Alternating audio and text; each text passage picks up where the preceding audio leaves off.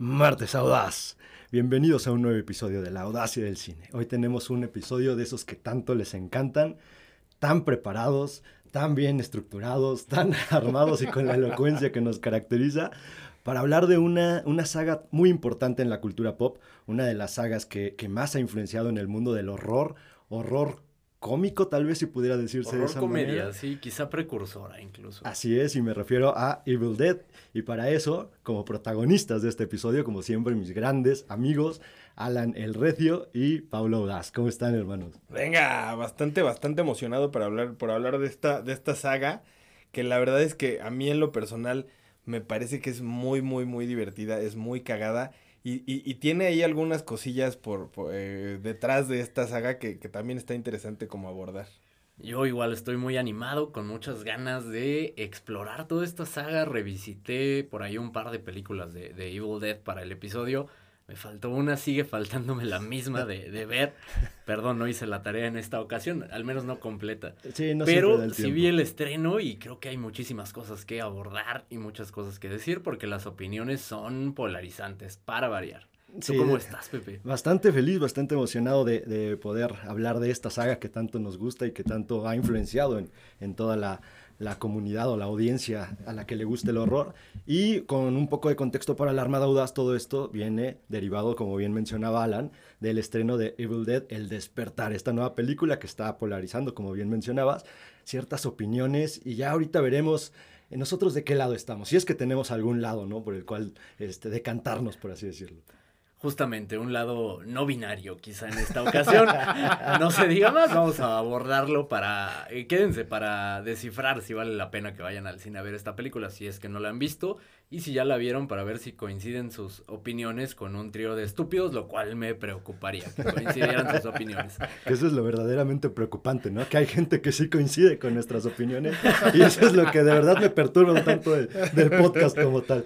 Tienen buen gusto, güey, seguro tienen buen gusto. Igual O un pésimo gusto. eh, Cualquiera que sea el caso, bienvenidos a la audacia del cine.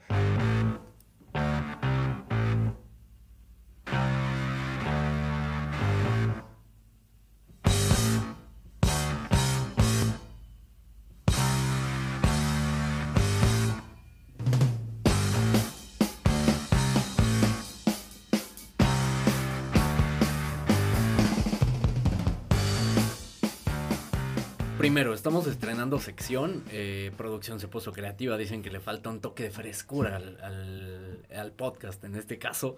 Entonces vamos a estrenar sección. Temas que se quedaron a nada de entrar al corte de este episodio. El especial de- de- del Día del Niño. La verdad es que pudo haber sido un gran especial de- del Día del Niño que creo que jamás hemos hecho. Pero no se nos prendió el foco, entonces no alcanzó a entrar al corte. O sea, también la producción creo que no ayuda demasiado. Se ponen creativos y lo único que se les ocurre es temas que quedaron fuera de ¡Wow, producción! Para exhibirnos todavía más en nuestra falta de Y se- preparación. según ellos, para añadir frescura, a ver, producción, si quieren frescura, mándenos al carajo a nosotros y pongan otros tres güeyes. O sea, no. ¿O no? a, a gente que sí le sepa. ¿no? Sí. ¿Sabes cuál es el problema? Que gente que sí le sabe cuesta. Paulín cuesta, lo sabes. Sí, sí, sí, Y no le sabe. Imagínate a alguien que sí le sepa. Y aparte, Pablo cobra caro, ¿eh? Cobra como profesional. entonces cobra, imagínate. cobra como, si le- como si de verdad le supiera. y no tenemos los números, así que no, ¿para qué quieren cambiarme? No me cambien. Ese es el primer tema. Otro tema eh, importante, y este sí tiene un motivo de haberse quedado fuera. Pedimos que cuatro personas se manifestaran para decir que querían episodio. La realidad es que solo fue una. Eh, te lo debemos, te lo mandamos en, en audio de WhatsApp, Fabián. no vamos a poder hablar de, de Caballeros del Zodíaco porque nadie más lo quiso y porque la verdad no tuvimos los huevos de ver la película. Que ojo, eh, una anécdota curiosa, cuando fui a ver eh, esta, esta nueva película de, de Evil Dead, llego a, a un Cinemex, eh, entré a... O bueno, vi que la gente ya estaba entrando a la sala, era sala 2 me parece. Me acerco a preguntarle a, a un encargado de, de la sala y, le digo, oye, disculpa, ya va a iniciar mi película, es esta, eh, estoy en la sala 2, le enseño mi boleto. Me dice, sí, pásate.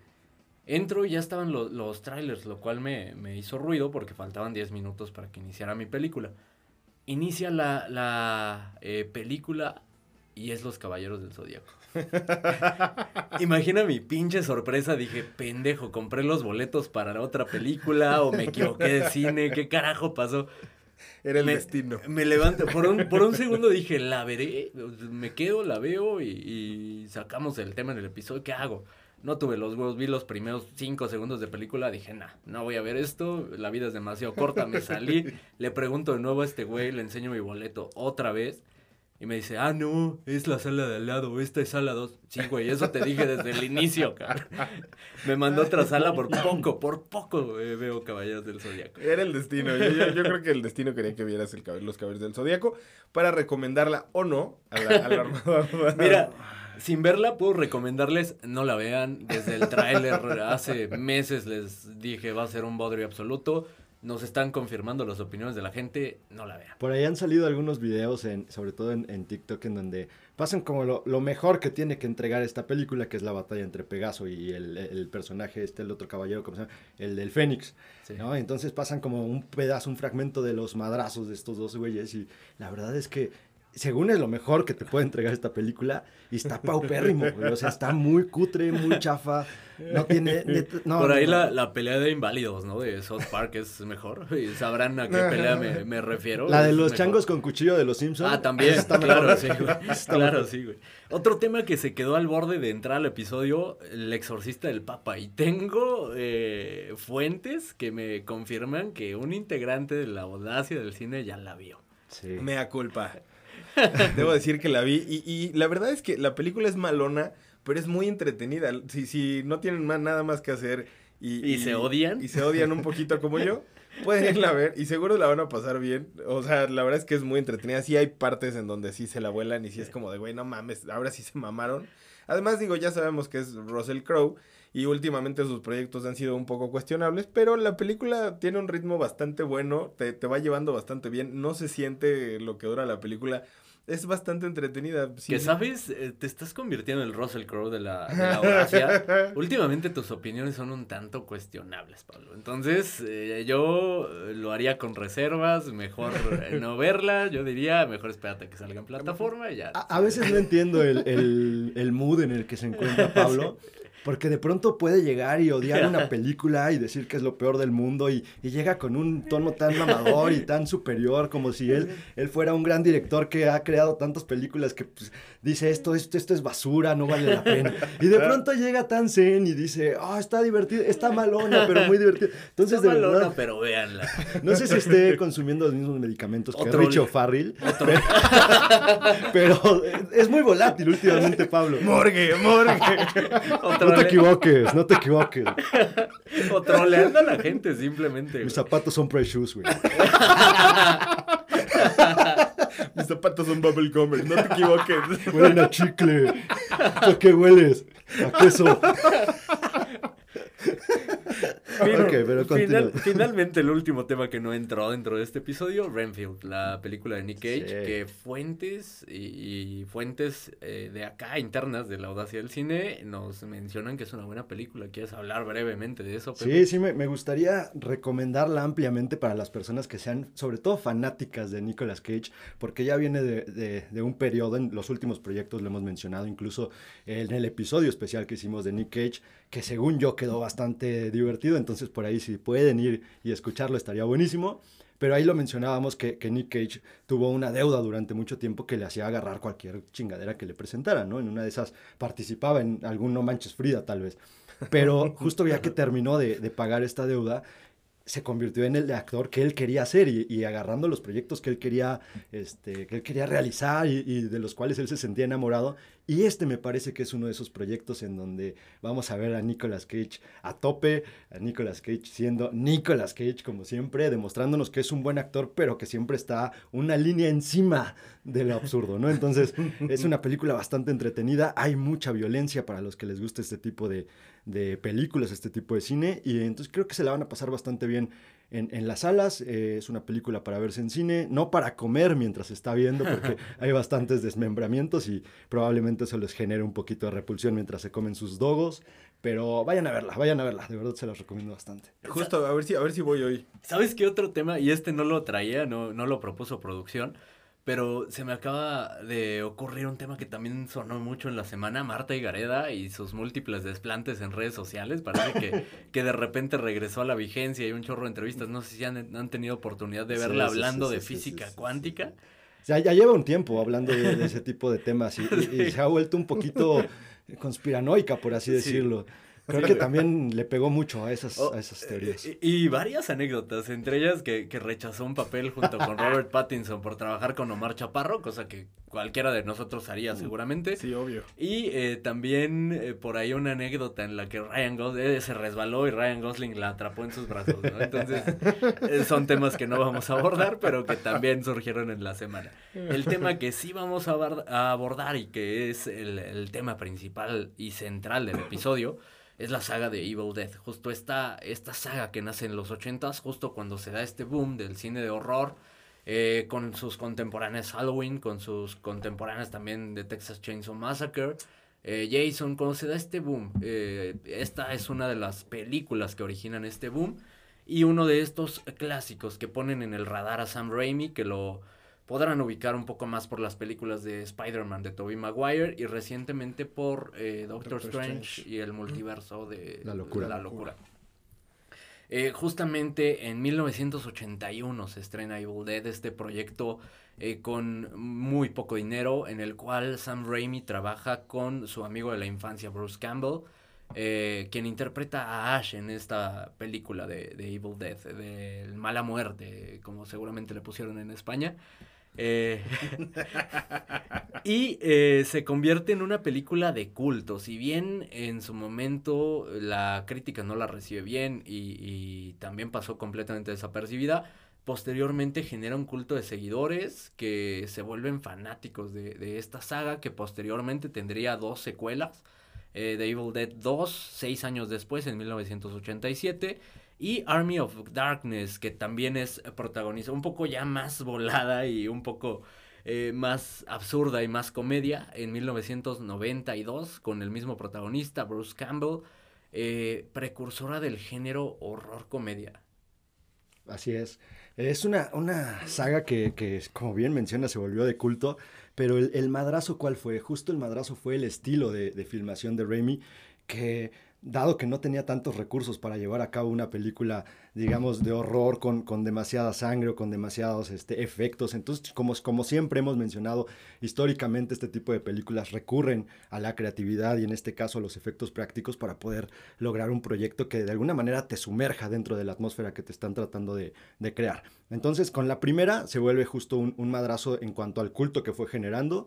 Después viene una segunda parte, como, como ya mencionaba Alan, que aquí lo raro que a muchas personas se les hace es que de alguna manera en un inicio vuelven a recrear lo acontecido en la primera película. Esto te lo cuentan en seis minutos y pim pam pum, nos vamos a la historia que te quieren contar.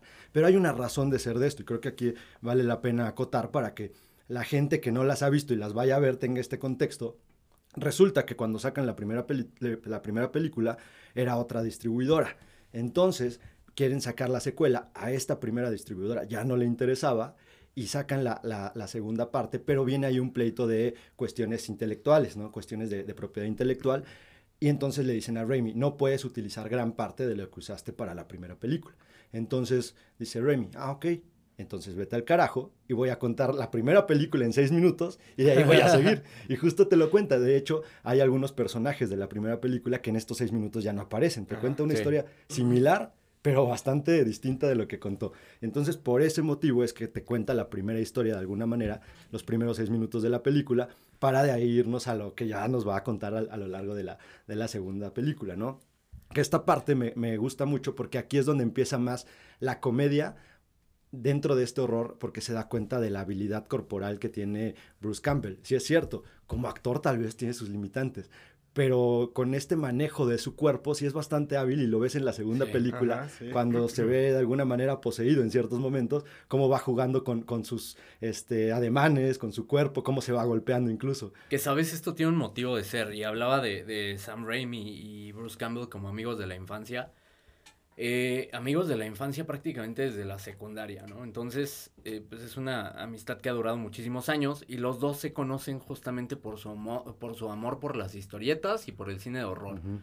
Y también que no tiene nada que ver con, la, con las dos por los tres chiflados. A los dos les encantaban los tres chiflados. Entonces vemos un poco esta eh, esencia de los tres chiflados, este humor pues de pastelazo se puede decir, en la actuación de Bruce Campbell y también en la dirección de Sam Raimi. Toma muchos elementos de esto para aterrizarlos y cambiarlos a un género de horror, una mezcla bien extraña que difícilmente habíamos visto en esa época. Ese horror comedia lo, lo mencionaba como una precursora porque se, se, si bien la, la, primera Evil Dead empieza como más horror, de repente tiene horror hasta, eh, comedia hasta involuntaria, ¿no? comedia involuntaria y tiene también eh, comedia eh, que sí tiene un propósito y, y, esto creo que es lo que la hace distinguirse del resto de películas de la época y posteriormente generar este culto de seguidores. Claro, y que al final es algo refrescante porque creo que en algún punto se, se, se, nota o se siente que no se toman tan en serio lo que están haciendo, lo cual pues es eh, muy raro de ver en una película de horror, cuando al final tiene que generar esta tensión, este, sus, este suspenso y que no se tome en serio, puede llegar a, a, a, pues de algún modo a ser contraproducente. Y manejándolo muy bien, eh, funciona perfecto haciéndolo una precursora para el, para el género de, de, de, terror comedia y lo cual es algo que es bastante, bastante eh, digno de mencionar. Claro, aparte hay, hay, hay, unas historias que envuelven un poquito la leyenda de la primera película en cuanto a las cosas paranormales que sucedieron, porque en la cabaña que filmaron resulta que eh, una generación o dos generaciones antes creo que habían muerto bajo circunstancias este, un tanto extrañas los, los dueños de esa cabaña, después llegaron otras personas que, que decían que había cosas paranormales y se terminaron yendo, entonces a estas personas también les ocurrieron ciertos accidentes mientras rodaban la, la película y todo esto fue creando más, eh, fue enriqueciendo la leyenda de lo que es Evil Dead como tal, la película, la saga, el proyecto. Sí.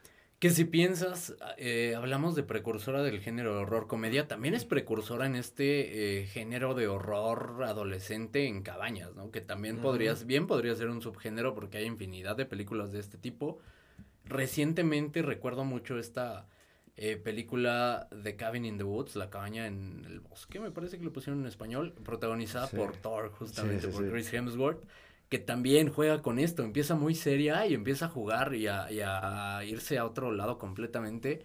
Y, y, juega muy bien con este eh, género, una película bastante meta, muy, muy interesante. Eh, creo que eh, no tendríamos The Cabin in the Woods si no hubiera sido por The Evil Dead. Sí, que dentro de la misma película homenajea, ¿no? En claro. cierta manera, porque se siente esa atmósfera tipo serie B para darle ese, claro. ese sentido. Y que justo solamente de esa forma podrían resaltar lo absurdo de la misma película. Exactamente. Y este cine serie B también es otra de las eh, de los géneros que caracteriza esta trilogía de Sam Raimi. Es completamente cine serie B. Si quieres involuntariamente, quizá por el presupuesto, pero sí se ve muy serie B. También si vas tomándotela súper en serio, y creo que ese es justo uno de los argumentos de los detractores, y son películas que no son para todos. Si te tomas en serio tu horror, definitivamente vas a odiar esta película porque vas a decir, se ve terrible. Sí, se ve terrible porque lo hicieron con tres pesos, ¿no? Sí, sí, sí. Y que, y que creo que creo que eso es parte fundamental de por qué la, la tercera película de esta saga no gustó tanto, porque ya tenía más presupuesto y se enfocaron a lo mejor en otras cosas. Entonces, hasta cierto punto yo siento que mucha gente eh, eh, terminó a, que, a, a, quedarles a ver esta película precisamente porque no se sentía esa esencia que era como el, el cine serie B que, que, que, caracterizaba estas dos primeras películas. Que, que creo que esta, peli esta tercera película de la que hablas, Pablo, eh, a pesar de que sale a principios de los noventas, de alguna manera rememora muy bien lo que fueron los ochentas y justo este claro. exceso, este personaje de, de, Ash que no es ningún héroe, ¿no? O sea, realmente es un personaje ochentero 100%, sí, el sí, típico sí. Este, macho eh, alfa, ya sabes, pero, pero súper... Es que no es tan alfa, güey. Es, no, es esa mezcla es que bien extraña, es, es, ¿no? es, alfa en cuanto a su esencia, eh, es, es un líder nato y este tipo de cuestiones, pero él realmente es muy torpe, güey. De hecho, el final lo cambiaron porque era un final más acorde a lo que es el personaje como tal y su torpeza. Y todo, todo esto, desde la primera película, se ha derivado de la estupidez de Ash. Claro. O sea, no, no es ningún héroe realmente, ¿no? Pero, pero justo, y entonces en esta tercera película, el final era acorde a esa, a esa estupidez del personaje y se los cambiaron. Le dijeron, no, no chingues, este final está muy triste para la gente, tienes que hacer algo que de alguna manera, pues la gente salga de la sala con, con cierta satisfacción de lo que pasó con la película. Que justo ese es uno de los temas importantes y, y que y me gustaría hablar de eso, de, de a qué le atribuyen el éxito eh, que tuvo esta, toda esta serie y, y por qué tiene un, un, culto de seguidores. Yo quisiera iniciar con, con el tema de, de, Bruce Campbell. Una, la relación que tiene con Sam Raimi, que son amigos de toda la vida. Y el hecho de que, y, y siento que nadie lo esperaba, ni, ni eh, Sam Raimi, que lo conoce desde que estaban en pañales prácticamente, ni él se esperaba el carisma que tiene Bruce Campbell. A pesar de que el personaje puede ser eh, ni siquiera tan entrañable, es miedoso, es eh, egoísta, es cancherón. A pesar de todo eso, es un personaje sumamente carismático. Y él en la vida real, Bruce Campbell, sí, como persona, tipazo. es extremadamente carismático. Si no saben quién es, seguramente han visto cameos en las películas de Spider-Man. Es el que vende boletos en... Eh, salen las tres, ¿no? En las es tres. el que vende boletos en el cine. En eh, Doctor Strange, eh, tiene, en la un, última tiene, película. tiene un puesto de... de hot dogs, me ajá, parece. sí. En una de Spider-Man es el del restaurante que, que También. Que está jugando con el, anillo el y anillo y, el- este sí, sí, tipo de sí. cosas. También se hablaba de que iba a ser misterio, ¿no? En, su siguiente película, pero ese es otro tema. Retomando la pregunta, ¿a qué le atribuyen el éxito a esta eh, saga de, Evil Death?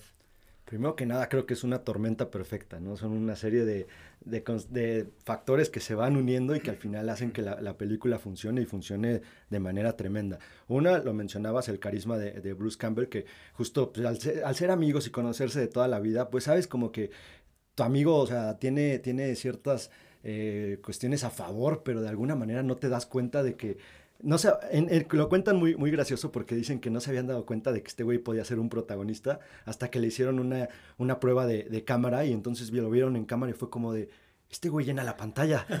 ¿Cómo le, o sea, curiosamente, porque Sí, incluso mencionaban que cuando salían o algo así, pues eran personas bastante retraídas y que pues no eran como así de este tipo de personas populares.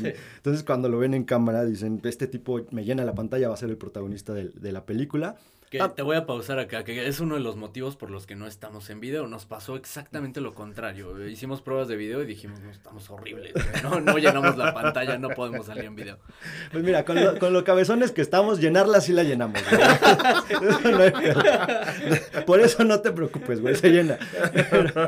Pero, pero, justo, no, y aparte habrá que hacer una prueba de, de Pablo, probablemente nos, nos llene la cámara con prueba. El problema es que no tenemos el- la distancia focal como para que quepa la pantalla. Yo no me refería a eso, pero, pero bueno, también. ¿no? Mentiras no son. Entonces, entonces, creo que esta parte es, es una de las, de las cuestiones, de los factores que hacen que la película funcione. El tema de que también el bajo presupuesto y el amor que tenían por, por el proyecto estas dos personas, porque desde hace mucho tiempo que estaban planeando llevar a cabo su, su película, solamente estaban juntando unos pesillos, porque la verdad es que no, no había dinero y nadie quería comprarles la idea de, de esto, porque ya venía, como lo mencionabas, ya venía un boom de estas películas tipo slasher, serie B, de, sanguinarias este Que tipo de serie B no tanto, ¿no? Un poco más serias, digamos. Sí, Con pero con, con el serie B en cuanto al, al presupuesto, me Ah, refiero, claro. en cuanto a la independiente hasta cierto punto que te Sí. dan los, los proyectos. Entonces de repente llega este güey con esta idea un tanto más cómica y humorística dentro de una, una, una historia bastante turbia. Y pues los productores lo mandaban al carajo, ¿no? Entonces creo que a la gente, alguien lo mencionó, creo que tú, Pablo, a la gente les gustó mucho el no tomarse en serio este tipo de cuestiones. Y eso hizo que también esto fuera un, un madrazo a nivel popular.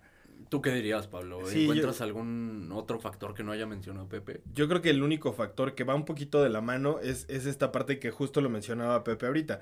Eh, eh, justo eh, Ash, el, el protagonista Bruce Campbell, ha- hace de este macho alfa, de este héroe, y al final, quieras o no, se, o sea, se pitorrea del, del, del héroe que podría llegar a ser en Sí. una película común de, de- del, del protagonista heroico. Entonces, creo que también esa es parte de lo refrescante que se siente estos proyectos y, y- y de lo cagado que puede llegar a ser. Entonces, creo que eso fue como parte también importante de por qué la gente le empezó a gustar mucho este proyecto, que no se tomaban en serio, que se burlaban del, de, de, digamos que de los otros proyectos que tenían como, como en, en, en, en el cine. Entonces, creo que es algo que a la gente le gustó y, y que a la gente todavía hasta la fecha le sigue gustando. Yo a los factores que ya mencionaron con los cuales estoy de acuerdo, sumaría la creatividad de Sam Raimi como director. Creatividad porque cuando, y, y, lo dice David Lynch, y de hecho él hace ejercicios de ese tipo, ¿no? Cuando no tienes los recursos, te tienes que, que, que ver creativo. Incluso tenemos el Dogma 95, que también justo habla de eso. Cuando más creativo eres es cuando tienes limitantes. Entonces estas limitantes le dan eh, mucha creatividad y en esto tiene que basar su película. Creatividad en cuanto al manejo de cámaras, creatividad en cuanto, en cuanto a la historia que va a contar, creatividad en cuanto a los efectos visuales que son completamente prácticos y se ven trespecinos en algunos momentos, eh, pero que le dan esa sensación de única a toda esta saga. Eh, justo veía la, la, segunda película hace poco y, y lo mismo, o sea, la vi después de ver esta, este estreno de, de Evil Dead Rises. Vi después eh, The Evil Dead 2 y, y ahí es donde eh, te das cuenta realmente de lo paupérrimo eh, que eran los recursos en esa época, ¿no? Los recursos, y, y vaya, la tecnología, ni, ni hablar de eso, pero los recursos con los que trabajó Sam Raimi y, y dices, logró maravillas. Realmente si lo pones en perspectiva, logró maravillas para aterrizar esta película y hacer algo disfrutable. Creo que todos estos factores que mencionamos la diferencian justo de las, eh, del resto de películas de la época y, y, quizá no era para todos, como lo mencioné, pero sí genera este culto y este grupo de seguidores muy, muy fieles que, que disfrutan muchísimo a Sam Raimi. Que sobre todo eso que, me, que mencionas me, me, Digo, la verdad es que estoy completamente de acuerdo en este estilo que de alguna manera fue desarrollando Remy, que lo vimos a lo largo de todas sus claro. películas, lo vimos apenas en, en Doctor Strange y está claro, ese estilo. El tercer acto que puso. Wey. Sí. Lo vimos en Spider-Man y está ese estilo, o sea, sí. cómo llevar a cabo este estilo, porque estamos hablando de películas de superhéroes, y llevar a cabo este estilo de, de, terror, de horror, de, de, humor, de comedia oscura sí. o comedia corporal incluso. Sí, este, este estilo un tanto goofy también, sí, si quieres, claro. de los protagonistas. Eh, Toby Maguire era bastante eh, torpe, ¿no? En, en, las películas de Spider-Man y como este actuar eh, exaltado y, y, sobreactuar, si quieres, eh, por momentos. Y el tercer acto de Doctor Strange es muy Sam Raimi, extremadamente Sam Raimi, con muchísimo horror corporal, con muchísima sangre, muchísima, muchísimo gore. Eh, un tanto más eh, aterrizado, claro, al cine de El segundo también, ¿te acuerdas? Lo mencionábamos cuando hablamos de la película, la persecución de... Claro, de, claro. Este, ¿Quién es? Scarlett, ¿no? Sí, ah, Scarlett, Scarlett Witch. Cómo va eh, persiguiendo a estos protagonistas. Sí. Y es lo más Raimi que hay dentro de la, de la misma película. De, dentro de todas las películas de superhéroes claro. que ha hecho. Sí, completamente. Y, y, y eso nos lleva a, a tratar de descifrar. Es una película que le recomendaría, o es una saga que le recomendarías a la gente que disfrute el horror. O dirías, eh, manténganse alejados.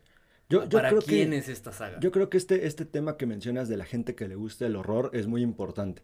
Porque el horror no solamente es que te asusten. O sea, el, horror, incluso lo, lo hemos visto en, en, películas de horror viejitas donde salían los monstruos que conocemos, este, dígase Frankenstein, Drácula viejito, todos estos este, monstruos que, que ya conocemos, este, la momia y estas madres, este, de alguna manera no era un horror que te atemorizara. En ese momento sí, porque también estamos hablando probablemente de los 30, ¿no? Y, sí. la gente tenía una percepción para, para sorprenderse la distinta. Le, la gente le tenía no vayas tan lejos a los 30, la gente le tenía miedo a la llorona y al chupacabras, güey, entonces. No, todavía, güey. Yo conozco algunas poblaciones en donde todavía cuentan que, ya sabes, cada población tiene sí, como su... Ahí, ahí está, ahí vivió la llorona real.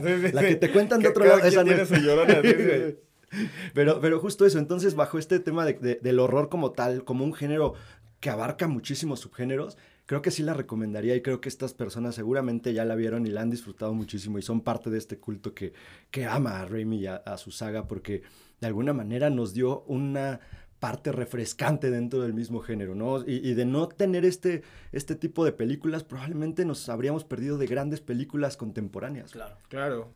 Claro, y sí, justo, yo creo que no podría estar más de acuerdo contigo, Pepe. Creo que aquí el punto focal es que realmente disfruten el, el, el horror y le den de lleno a, a toda la saga de, de, de películas y de incluso la, la, serie que tiene esta saga.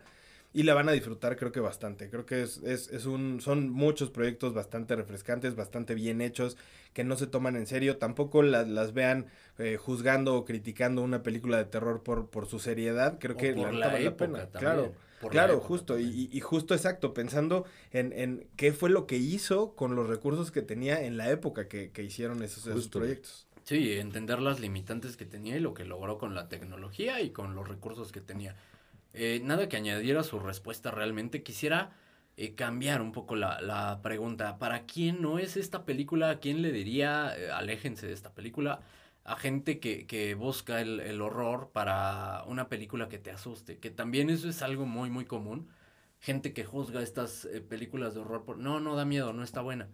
Es como, pues sí, difícilmente algo te va a dar miedo en estos tiempos, ¿no? Si no claro. es el, el jumpscare así súper inesperado que hasta eso ya todos los esperas porque todos tienen la misma fórmula, ya sabes en qué momento va a venir el jumpscare. Muy difícilmente una película te va a asustar hoy en día. Estamos, eh, creo que en la vida real hay cosas que asustan muchísimo más. Entonces, de ser así, pues el género ni lo disfrutas. Si estás buscando que te asuste nada más. No sé, yo diría, eh, si son de este tipo de personas que buscan que, te, que esta película los asuste o que esta saga los asuste, no es una saga para ustedes. Sí, que, que ahora también hablando de eso, se me hace muy muy curioso, ¿no? La forma en cómo ahora percibimos los sustos. Creo que sí. de alguna manera hay cierto público, cierto sector que, que el susto lo ve como algo eh, consumible en ese momento, como un placebo temporal, claro. ¿no? O sea, no una película que te va a dejar pensando en, eh, posteriormente a que la viste y que te va sí. a marcar mentalmente de lo que acabas de ver, Exacto. sino buscan como este jumpscare que mencionabas, en sí. donde, pues nada más en el momento, ah, chinga, no me, me, me tomaste por sorpresa, pero ya después se me olvida. Y eso es lo que mucha gente va buscando al cine no está mal, digo, cuestión de gustos, pero a los que les gusta este tipo de, digamos, de, de, susto consumible de manera rápida, no les va a gustar nada de esto. Y seguramente la, las películas de, de, Ari Aster y estas que mencionábamos sí. tampoco les van a gustar. Que, ¿sabes? Habla mucho de, de la sociedad hoy en día y de, de, en dónde estamos como, como el mundo en general, porque tenemos mucho esa cultura del consumismo rápido. Exacto. Eh, mucho, sí, influenciado por TikTok, de, de tener como la, la satisfacción, lo que buscas muy, muy rápido si no lo tienes rápido, eh, pues es cuando se te viene abajo, o no lo disfrutas, o estás acostumbrado a, a hacer eh, swipe down, ¿no? Para eh, ver el siguiente video, y, y, sí creo que hace referencia completamente a eso, y, y, por eso los creadores se ven en la necesidad de cambiar muchas cosas, ¿no? Y los que se mantienen bajo ese estilo, quizá no están siendo redituables. Eh, creo que es tema para, para otro sí, podcast sí, sí. completamente. Y que incluso Marvel, de hecho, por eso lo hace de esta manera, ¿no? Porque ah, acaba su película y te prometo lo que sigue. Ajá. Porque ya la película que acabas de ver ya te vale madres, ya no te importa. Y ya estás pensando en lo que va a venir posteriormente. De claro. lo que mencionas, este, este tema de, de, consumir más y más y más y ver más, más, más. Sí, completamente no sé. de acuerdo. Eh, pero pasemos a la, a la nueva película y era importante tener este contexto justo para abordar el estreno que nos eh, eh, genera el episodio, que nos da contenido para hacer este episodio y la idea que sí se quedó para el episodio de esta semana. ¿no? Evil Dead, El Despertar, que es este, eh, podría considerarse como un soft reboot eh, dirigido por Lee Cronin. Lee Cronin que eh, veía su filmografía, la verdad es que no estoy familiarizado con nada de lo que ha hecho, tiene pocos trabajos realmente, largometrajes, por ahí tiene tres largometrajes, si no me equivoco, como director. Tres, cuatro largometrajes como director, los cuales desconozco completamente, pero que eh, tiene cositas interesantes y ya hablaremos de, de ello. Hablo de, de soft reboot porque realmente eh, tiene, si quieres, un elemento en común con la saga eh, y por ahí el, que no creo que sea spoiler, el libro de los muertos uh -huh. es lo único que conecta estas películas. Eso y muchos homenajes. Muchos. Sí. Y, y, por ahí un eh, cameo de, de, Bruce Campbell, eh, que no creo que sea spoiler, no. ¿no? Como, como una voz en una grabación. Uh -huh está el cameo de Bruce Campbell, participa acá. Eso y la producción de Sam Raimi eh, junto con Bruce Campbell realmente son los únicos elementos que tienen en común. Eso y, lo mencionaba, muchísimos homenajes, eh, forma de, de, manejo de cámara. Ya hablaremos de eso más a detalle. Primero cuéntanos de qué va esta película, Pablín. Pues ahí les va. Y justo creo que parte importante de, de, esta película es que si a pesar de todas nuestras recomendaciones no quieren ver la saga de, Bill Dead, pueden ver esta película sin pedos y, no les va a afectar a, la experiencia. Esta película de qué va? Eh, se centra en una familia eh, que está atravesando ahí como situaciones medio, medio escabrosas y un integrante de la familia encuentra precisamente este libro que es el que, el que comentaba Alan, que es como pues, lo que une o pues, se podría decir que une a, a toda esta saga y por qué no le parece una buena idea encontrarse un libro bastante espeluznante y empezar a leerlo, ¿no?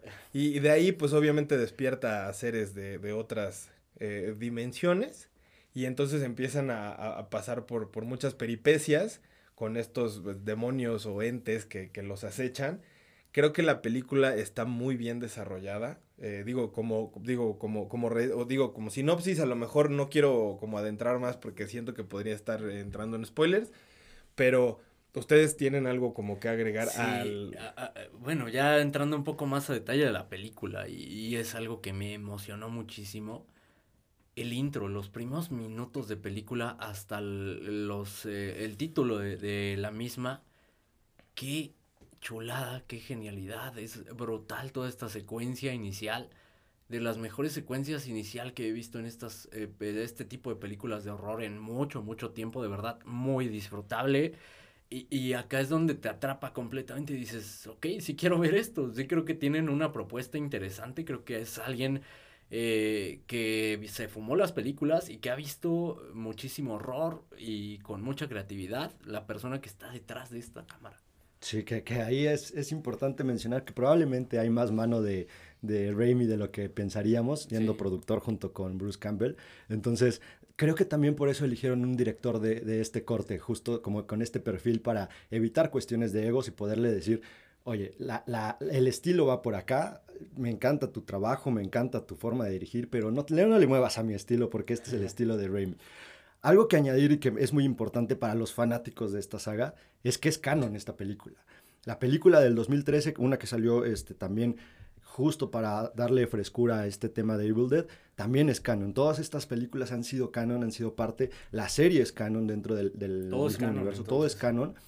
bueno, no sé, creo que la serie, y, no sé porque no he visto la serie, eh, vi el tráiler, se ve buenísimo.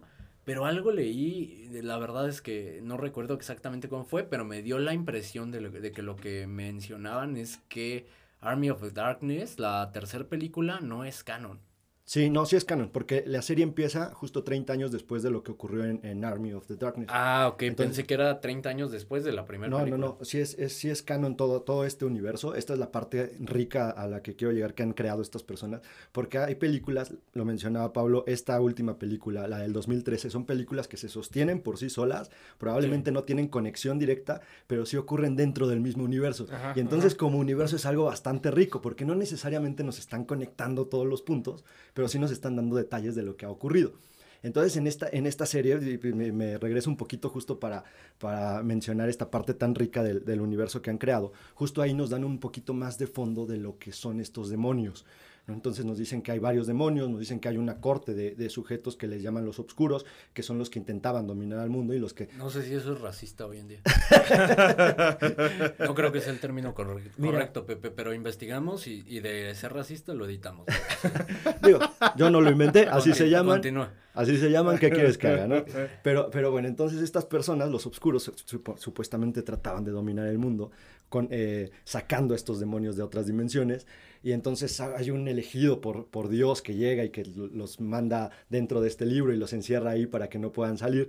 Y de esta manera las personas que tengan los libros podrán este, de alguna manera manipular a estos demonios a su conveniencia. El problema es que los agarra por pendejo, entonces por lo regular en lugar de manipular a los demonios, pues los sacan nada más y se vuelve un desmadre, ¿no?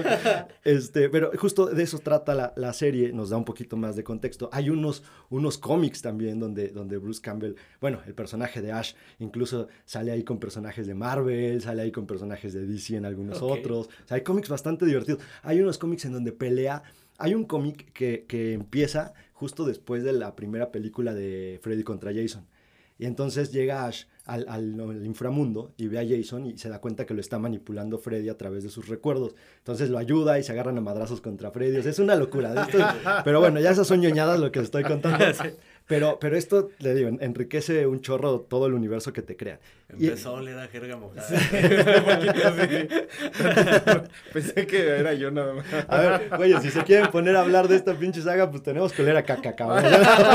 Vamos a embarrarnos como es debido. De acuerdo. Entonces, justo para esta película, otra vez retomando lo que mencionaban, que ocurre dentro de este mismo universo, por eso se nota tanto el estilo de, de, Raimi, se nota tanto el estilo de la saga a lo largo de todo el desarrollo. Que sabes, yo quisiera retomar uno de los puntos que mencionabas, que, que hay cómics y hay eh, esta serie para darle profundidad y darle una historia. Porque creo que una de las carencias de toda la saga en general, no solo de esta película, es justo el desarrollo de personajes. Y podría, bien podría ser una de las críticas de esta película como tal y, y, algo de lo que se le está juzgando, por lo que se le está juzgando mucho a esta entrega y que dicen es que no hay, no hay desarrollo de personajes. No, ¿cuándo ha habido desarrollo de personajes en The Evil Dead?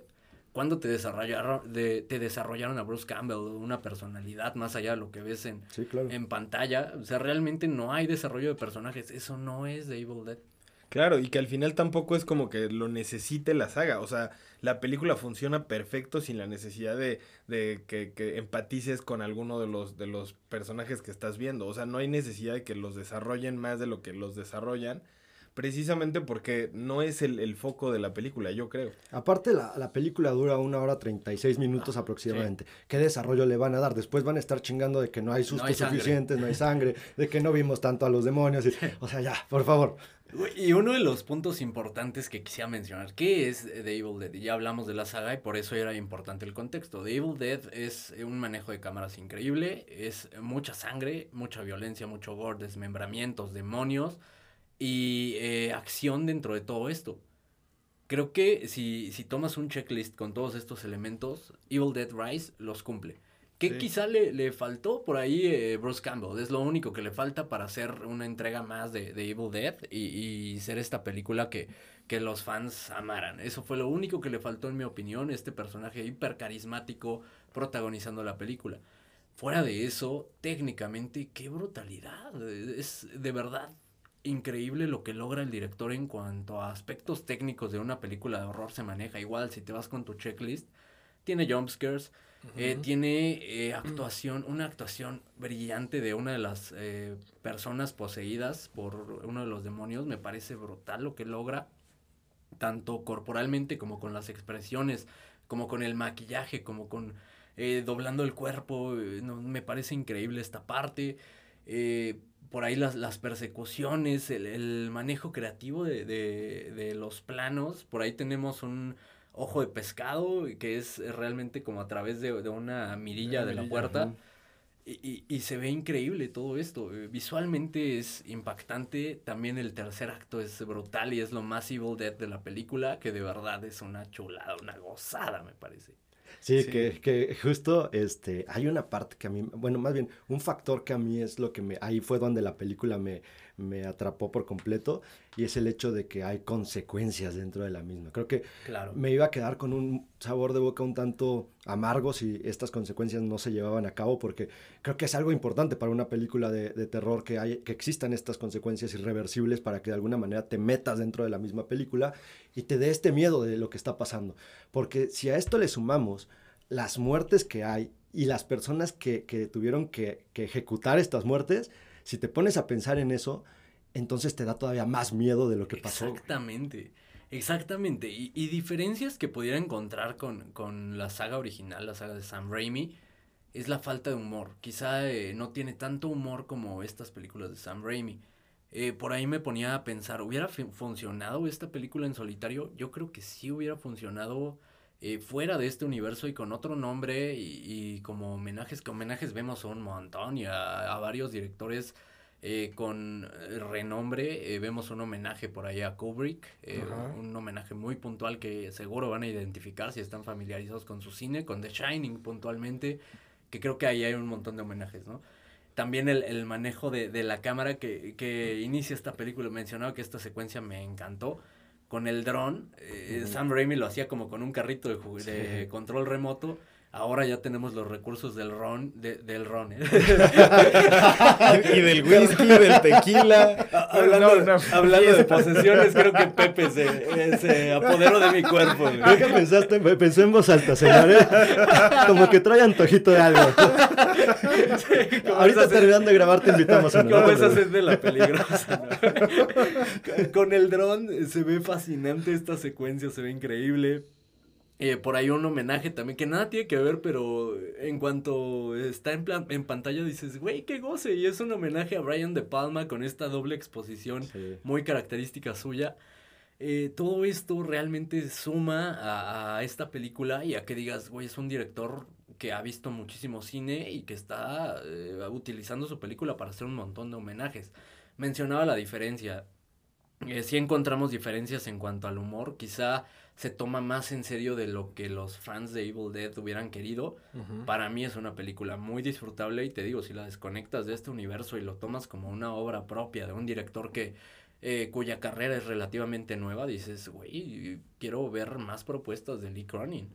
Sí, que, y que la neta vale la pena abordarlo. Digo, ahorita creo que esta película le ayudó mucho la, la producción de, de, Sam Raimi, como lo mencionabas, que esta parte que podría llegar a ser a lo mejor un poquito más maleable pero ya con estos conocimientos, qué ganas de ver los siguientes trabajos de, de Lee Cronin, la neta. Sí, claro, sí, como, como mencionan, la película funciona y, lo decía hace rato, ¿no? O sea, la película del 2013 y esta película funcionan por sí solas, son películas que sí forman parte de un universo, pero que también tienen elementos propios, tienen personalidad propia, a pesar de los guiños y de los homenajes que, que realicen. Y, y esta película pudiera haber sido una película ajena a Evil Dead sin embargo, pues ahí está la producción de Remy, de Bruce Campbell, que obviamente también quieren una lana dentro de todo esto que se ha generado, porque ya lo, mencionaba, han existido cómics, han existido videojuegos, de todo este universo. Entonces ellos también dijeron, a ver, pues necesitamos también una lana, ¿no? Esta película, si no me equivoco, les costó como 12 millones, ahorita tienen recaudados por ahí de 53, 54 millones. De alguna manera ya es un, un éxito, por así decirlo, al menos bajo el nicho al cual pertenecen. Y difícilmente van a llegar a mucho más dinero tomando en cuenta los estrenos que se vienen, entre ellos el, el de Guardianes de la Galaxia, volumen tren, volumen tren, volumen 3. Andamos finos con la dislexia, güey. No, andamos, andamos chupados, cabrón, no más. Vamos a dejar de chupar y vamos a ponernos a hablar de la manera más elocuente que, que podamos.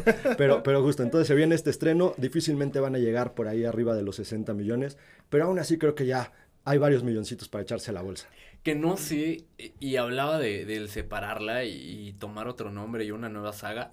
No sé si hubiera recaudado lo que recaudó si hubiera sido otro nombre completamente. Quizá de ahí la, la necesidad de incluirla dentro de este universo. Al final no le pesa a la película, le está pesando a las opiniones de la gente porque está dividido y, y veo, y lo platicábamos antes de, de iniciar el episodio, tres vertientes. Una la gente que es muy muy fan de Evil Dead y que dice es que esto no es Evil Dead porque una no está Ash y dos no tiene el humor, se toma demasiado en serio. Esa sería una de las tres vertientes. La, la, segunda sería gente que es completamente ajena a estas películas y que dice es que no da miedo. Es absurdo lo que me presentan, es algo que ya he visto y no da miedo. La tercera creo que es gente que está familiarizada con el trabajo de Raimi, que está familiarizada con, con Evil Dead y que está disfrutando mucho esta película como una entrega aparte a pesar de la falta de estos elementos que menciono. Yo me incluyo dentro de esta parte, de verdad disfruto técnicamente muchísimo esta película, disfruto de los homenajes, me faltó por ahí y, no sé si estén de acuerdo conmigo. Hay una secuencia justo en el tercer acto, eh, posterior a lo, a lo, del elevador, que involucra mucha sangre con dos personajes, que me recuerda muchísimo y no sé si lo hayan concebido así, pero me recuerda muchísimo al tercer acto de Aliens. Con Ripley y, ah, olvidé el nombre de, de, la niña, pero me recuerda muchísimo esto, una mujer varas y, no sé, no sé si estén de acuerdo conmigo, no quiero entrar en más spoilers, pero se les hace que pudiera hacer homenaje a, a James Cameron.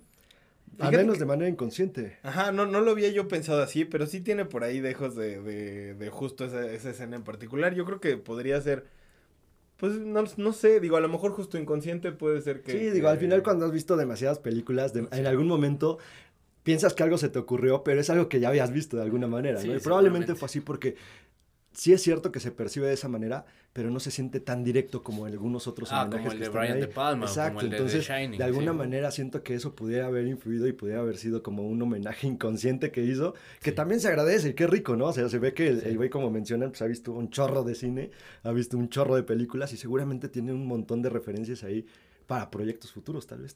De acuerdo. ¿Qué opinas, Pablo, de estas tres vertientes que mencionó, de cómo lo está recibiendo la gente? Yo creo que a veces, y, y, justo eh, lo, lo, platicábamos hace un rato de esta parte como del consumismo y, y, esta parte, creo que a veces juzgamos de más los proyectos.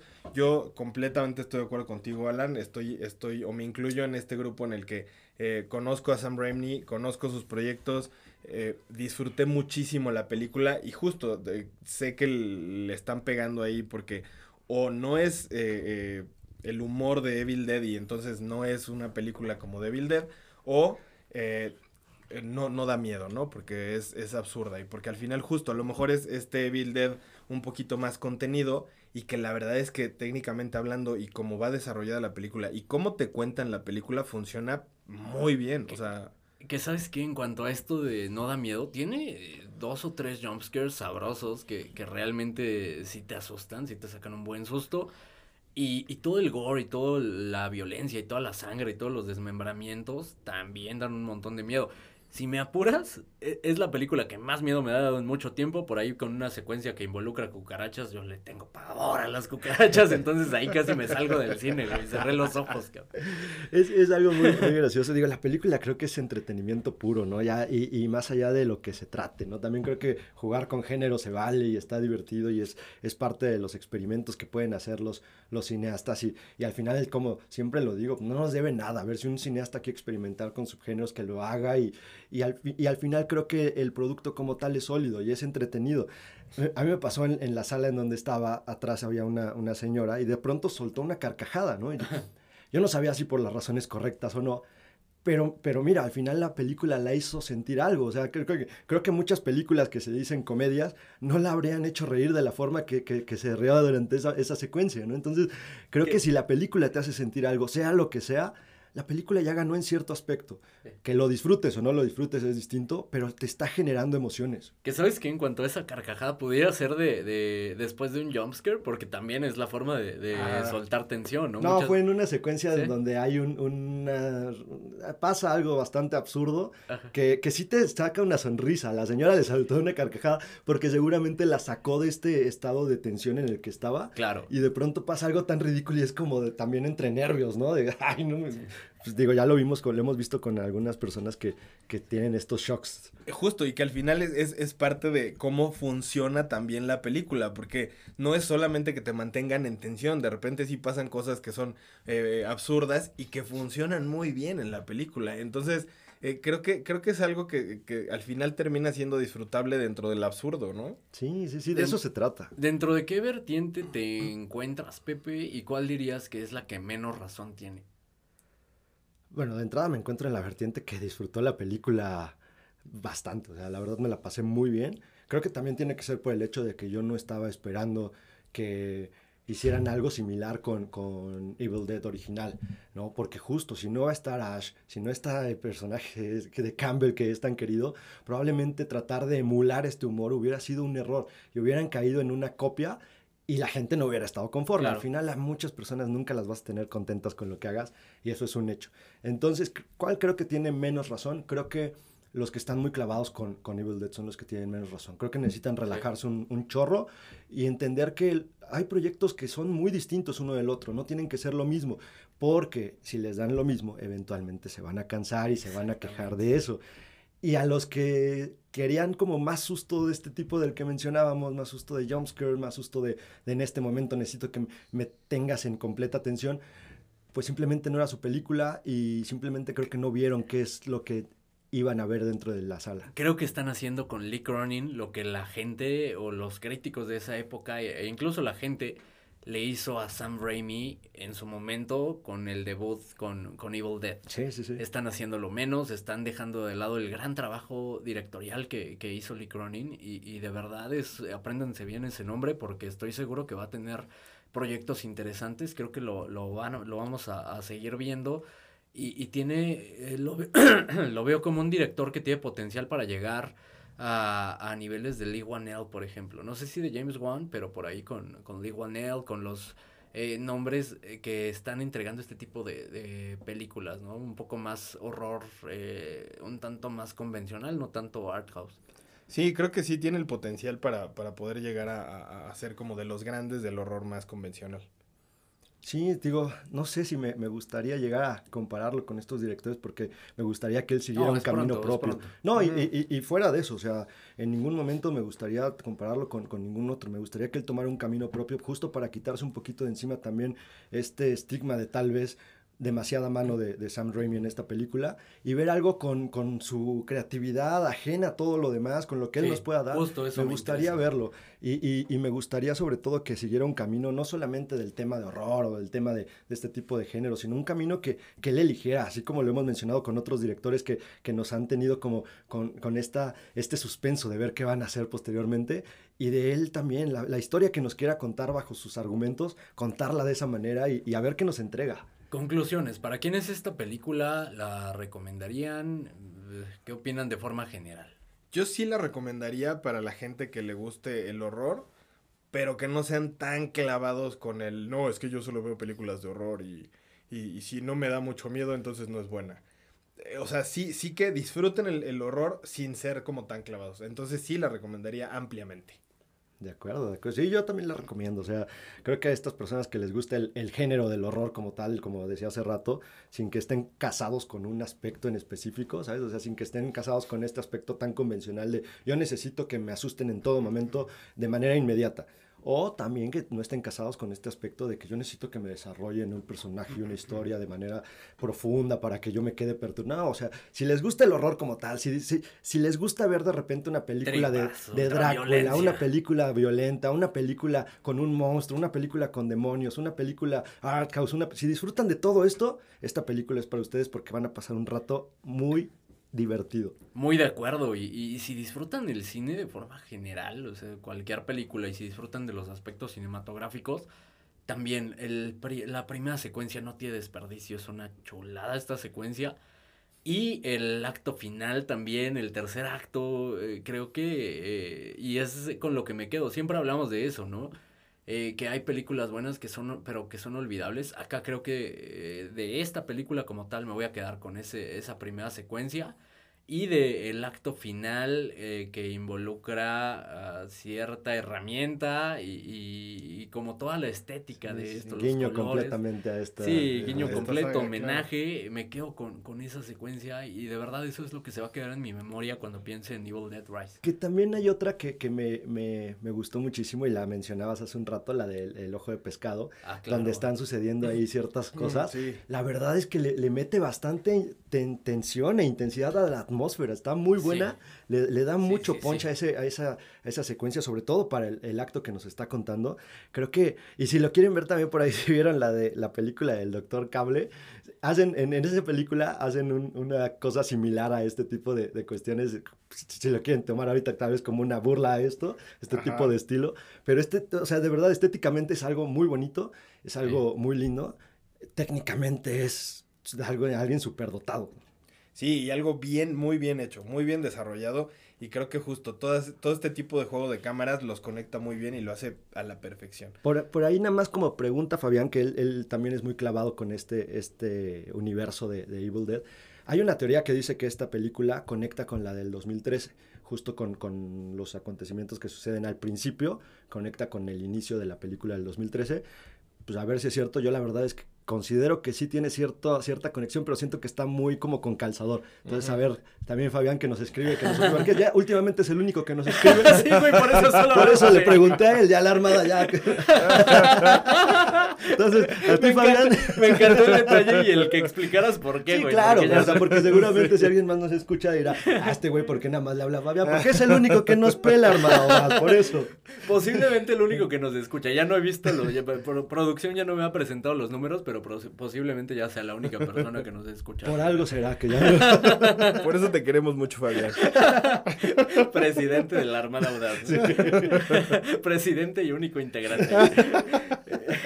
Eh, ¿Algo más que agregar a, este tema? Si no, inicien con sus eh, ya eh, muy clásicas despedidas del episodio. Yo solamente quiero recomendarle a la gente que si por ahí en algún punto se encuentran un libro como que se ve medio raro, como hecho con, piel, no lo lean, no lo lean. O si le ven dientitos, no mames, no, no, lo agarren. No lo agarren, aléjense y cuéntenselo a quien más confianza le tengan. me, agrada esa recomendación. Yo no les voy a recomendar nada, armados, como siempre nada más les agradezco el hecho de que se tomen unos minutos para para escucharnos. Ya no les voy a pedir que se suscriban porque ya vi que no les importa. Alan lo hace cada, cada ocho días y les vale un cuerno. Es más, tal vez soy yo, güey. Tal vez el problema es que lo hago yo. Ah, esta vez hazlo tú. No, es más. Fabián, recomiéndale a la Armada que se suscriba, por favor.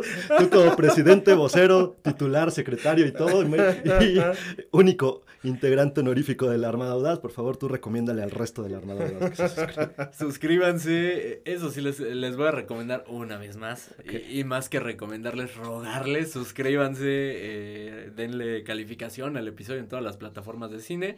De preferencia la calificación más alta posible, porque eh, no sé, digo, esa parte sí hay que rogarla, porque tal vez si son honestos, la calificación no, nos terminaría perjudicando más de lo que nos ayuda. Con el karma que nos cargamos, es muy probable que en, en, el momento en que la Armada Audaz empiece a suscribir, nos empiece a poner una estrella o la calificación más baja para nada más chingarnos.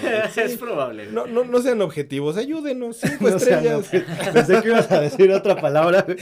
Cuando escuché no sea, no, dije, Pablo, Pablo, por favor, mesura. Así menos se van a suscribir. Hoy, hoy no quiero que me cancelen. No sean objetivos. ¿Sabes a quién le, y, y qué recomendación extra haría en este episodio? Recomiéndenle este episodio a esa gente que se la pasa quejándose de que las películas de horror no, no las asusta. Igual eh, para que nos mienten la madre. Los odiamos tanto como ustedes odian a las películas de horror que no los asustan. A lo mejor este episodio sí los asusta de lo aburrido que puede No, mira, si algo me queda claro, el episodio no fue aburrido, los puede asustar por los argumentos que dimos. Y decir, no, no mames, está todo mal. Y por las ocasiones en que nos trabamos y que estábamos diciendo locuras, es muy probable que eso sí los asuste. Pero fíjate, la recomendación que hiciste, Alan, me gusta bastante. Creo sí. que es este, diste en la, en la clave. Sí, sí, sí. A toda esa gente, en nuestro odio más profundo, a los demás, en nuestro amor más grande, muchas gracias por escucharnos un martes más y por estar con nosotros cada martes. Muchas gracias. Hasta pronto.